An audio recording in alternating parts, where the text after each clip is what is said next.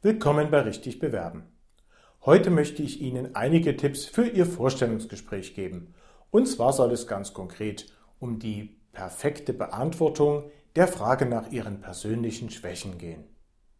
Bevor ich zu den eigentlichen Tipps komme, möchte ich auf die soziale Situation dabei eingehen, denn deren Verständnis ist in diesem Zusammenhang besonders wichtig.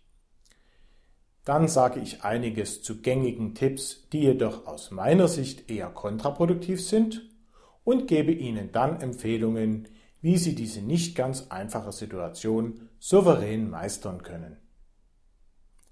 Ich persönlich halte diese Frage nach den persönlichen Schwächen auf alle Fälle für unhöflich und in vielen Fällen sogar für unverschämt.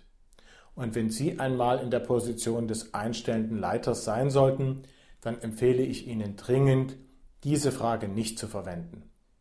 Und dafür gibt es auch einen guten Grund. In dieser Frage steckt ja nichts anderes als die Aufforderung, der Bewerber möge doch bitte schön auch gleich die Argumente mitliefern, die gegen seine Einstellung sprechen. Und das ist in jeglicher Hinsicht ein unredliches Verlangen. Denn es impliziert ja, dass der Bewerber unter Umständen zumindest sich sogar selber schaden möge. Wenn Sie überlegen, selbst vor Gericht hat man als Angeklagter das Recht, sich nicht selbst belasten zu müssen. Und entsprechend schwer wiegt schon der moralische Vorwurf, den ich den Managern mache, die solche Fragen stellen. Auf meiner Website erwähne ich an mehreren Stellen, dass nicht nur Sie sich beim Unternehmen, sondern auch das Unternehmen sich bei Ihnen bewirbt. Und dass deshalb der Prozess des Kennenlernens, Verhandelns, Entscheidens nur auf Augenhöhe geführt werden sollte. Gute Unternehmen wissen das auch und handeln entsprechend. Manager, die zu bloßstellenden Fragen neigen, lassen aber eine solche Haltung eher vermissen und sehen sich anscheinend in einer Position über der des Bewerbers und gehen deshalb auch davon aus, dass sie erweiterte Rechte haben. Machen wir dazu ein kleines Gedankenexperiment. Stellen Sie sich einfach mal vor, Sie würden nach der Beantwortung der Frage den Spieß einfach herumdrehen und Ihrem Gegenüber dieselbe Frage stellen, also den einstellenden Leiter fragen, wie es denn mit seinen persönlichen Schwächen aussieht. Und damit nicht genug. Auch Unternehmen sind nicht perfekt. Sie könnten also auch gleich noch fragen, was denn die aktuellen Schwächen des einstellenden Unternehmens wären. Sie sehen an diesem Beispiel sofort, das wäre keine gute Idee, denn nicht nur wären die meisten Leiter wohl mit dieser Situation überfordert, sondern sie würden sich auch in ihrem Ego verletzt sehen und das würde mit hoher Wahrscheinlichkeit bedeuten, dass sie die Stelle später nicht bekommen werden. Als erstes Fazit kann man dazu also festhalten, dass wenn Sie in einer solchen Situation waren, sich danach schon die Frage stellen sollte, ob Ihr Gegenüber tatsächlich der richtige spätere Chef für Sie sein würde oder ob nicht einiges dagegen spricht. Ganz besonders gilt dies, wenn Sie den Eindruck bekommen, dass die gesamte Unternehmenskultur in einem solchen Geiste ausgerichtet ist. Ich möchte diese Kritik aber auch gleich wieder etwas relativieren. Keinesfalls meine ich damit Fragen, die auf die faire Bewertung ihrer sozialen und fachlichen Kompetenzen ausgerichtet sind. Das ist selbstverständlich Aufgabe eines einstellenden Leiters, das zu tun. Und wenn Sie beispielsweise gefragt werden, wie gut Sie sich mit unterschiedlichen Programmiersprachen auskennen oder was Sie bei einem Marketingprojekt in der Vergangenheit, das nicht so gut lief, im Nachhinein anders machen würden, dann ist das natürlich eine ganz andere Situation, denn hier können Sie ja auf der Basis Ihrer Stärken antworten und müssen sich nicht bloßstellen.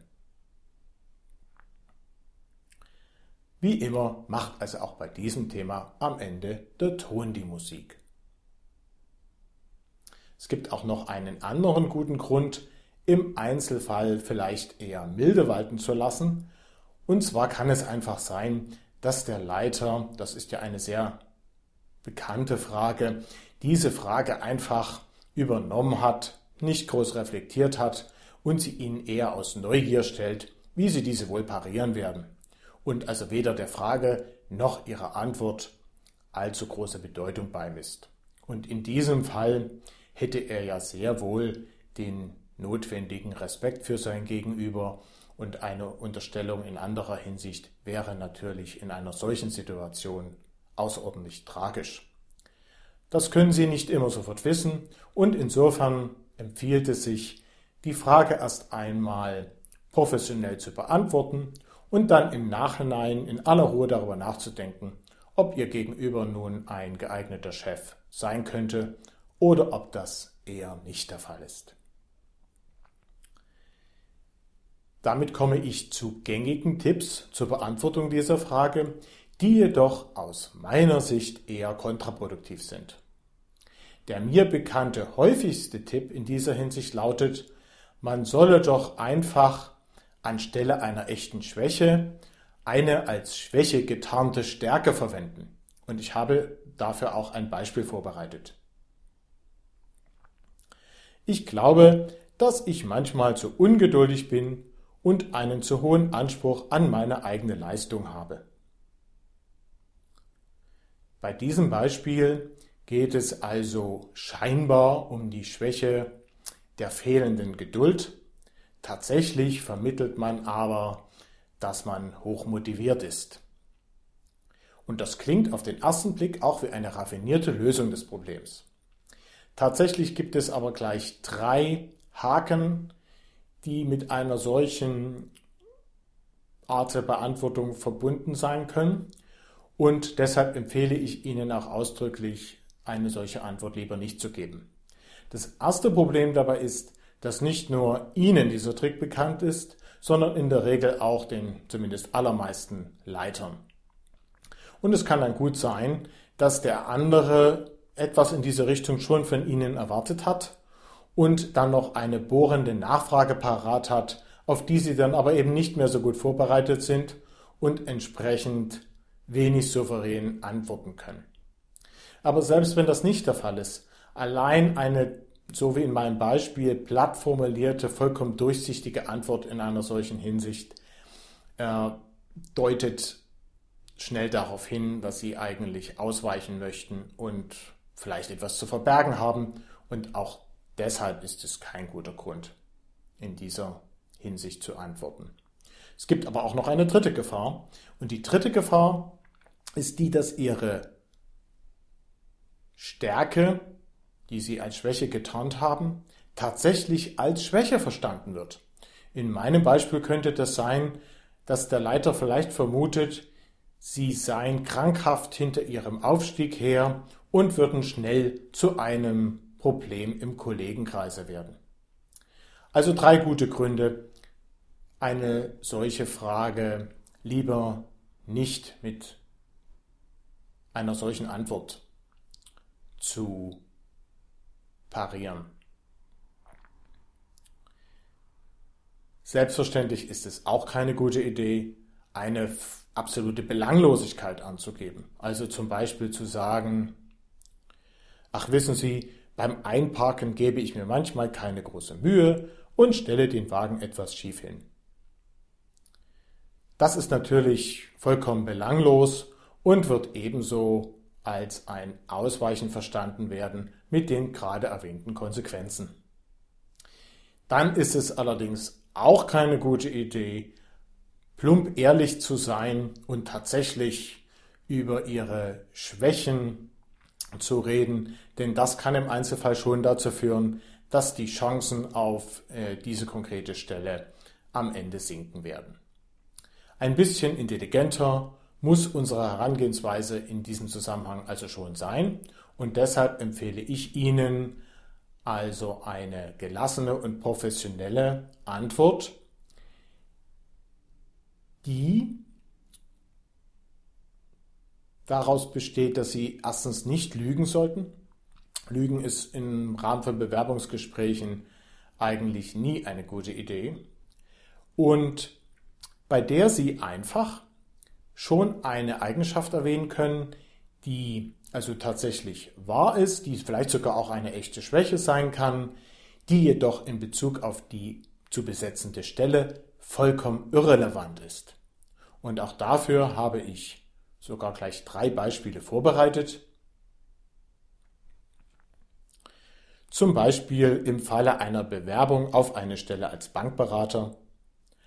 Also eine totale Schwäche von mir ist, dass ich bei handwerklichen Dingen so ungeschickt bin. Oder bei einer Bewerbung auf eine einfache Bürostelle in einer kleinen Handwerksfirma. Also meine Freunde sagen immer, ich sollte mich doch mehr um irgendeinen beruflichen Aufstieg bemühen. Aber irgendwie konnte ich mich nie mit der Idee anfreunden. Oder bei einer Bewerbung auf eine Stelle zur Betreuung Obdachloser. Ja, da gibt es schon etwas, das ich selbstkritisch erwähnen muss. Alle scheinen heutzutage fit mit Microsoft Excel und so weiter zu sein. Aber ich war bis jetzt nie interessiert, mir so etwas anzueignen. Eine solche ehrliche Aussage wird Ihnen auch geglaubt, ohne dass Ihre Chancen, die Stelle später zu bekommen, dadurch gefährdet werden. Wichtig ist allerdings in diesem Zusammenhang, dass Sie versuchen sollten, das Boot sofort wieder in das richtige Fahrwasser zu steuern und darüber zu reden, weshalb Sie die perfekte Besetzung für die offene Stelle sein werden. Und in den drei genannten Beispielen können Sie das wie folgt überleiten. Bei dem Bankberater könnten Sie sagen, ich lese nochmal die ganze Antwort vor, also eine totale Schwäche von mir ist, dass ich bei handwerklichen Dingen so ungeschickt bin und genau deshalb helfe ich meinen Mitmenschen lieber mit einer Eigenheimfinanzierung als mit der Maurerkelle in der Hand. Oder beim Büroangestellten, also meine Freunde sagen immer, ich sollte mich doch mehr um irgendeinen beruflichen Aufstieg bemühen, aber irgendwie konnte ich mich nie mit der Idee anfreunden. Doch am Ende sage ich mir, wenn es mir Spaß macht, dem Meister die ganze Büroarbeit abzunehmen, warum brauche ich dann noch die große Karriere? Oder beim Sozialarbeiter, ja, da gibt es schon etwas, das ich selbstkritisch erwähnen muss. Alle scheinen heutzutage fit mit Microsoft Excel und so weiter zu sein, aber ich war bis jetzt nie interessiert, mir sowas anzueignen. Nur ist mir eben die Hilfe von Menschen in Not wichtiger, gerade wenn diese im Einzelfall viel Fingerspitzengefühl erfordert. Sollte es im Extremfall dann immer noch eine Nachfrage geben, ob Sie denn nicht auch eine Schwäche benennen können, die tatsächlich mit der zu besetzenden Stelle und den dafür notwendigen Tätigkeiten in Verbindung stehen würde, dann empfehle ich Ihnen eine kurze, klare und selbstbewusste Antwort. Dann sagen Sie einfach, dass Sie sich ja gerade deshalb auf diese Stelle beworben haben, weil sie so gut zu Ihren Stärken und Ihren Interessen passt und Ihre Schwächen, die es natürlich gibt, Ihnen bei der Ausübung dieser Position eben nicht zum Hindernis werden können. Und ansonsten gilt natürlich das eingangs von mir Gesagte zur, zur Position des Fragestellers. Das war mein Tipp für heute.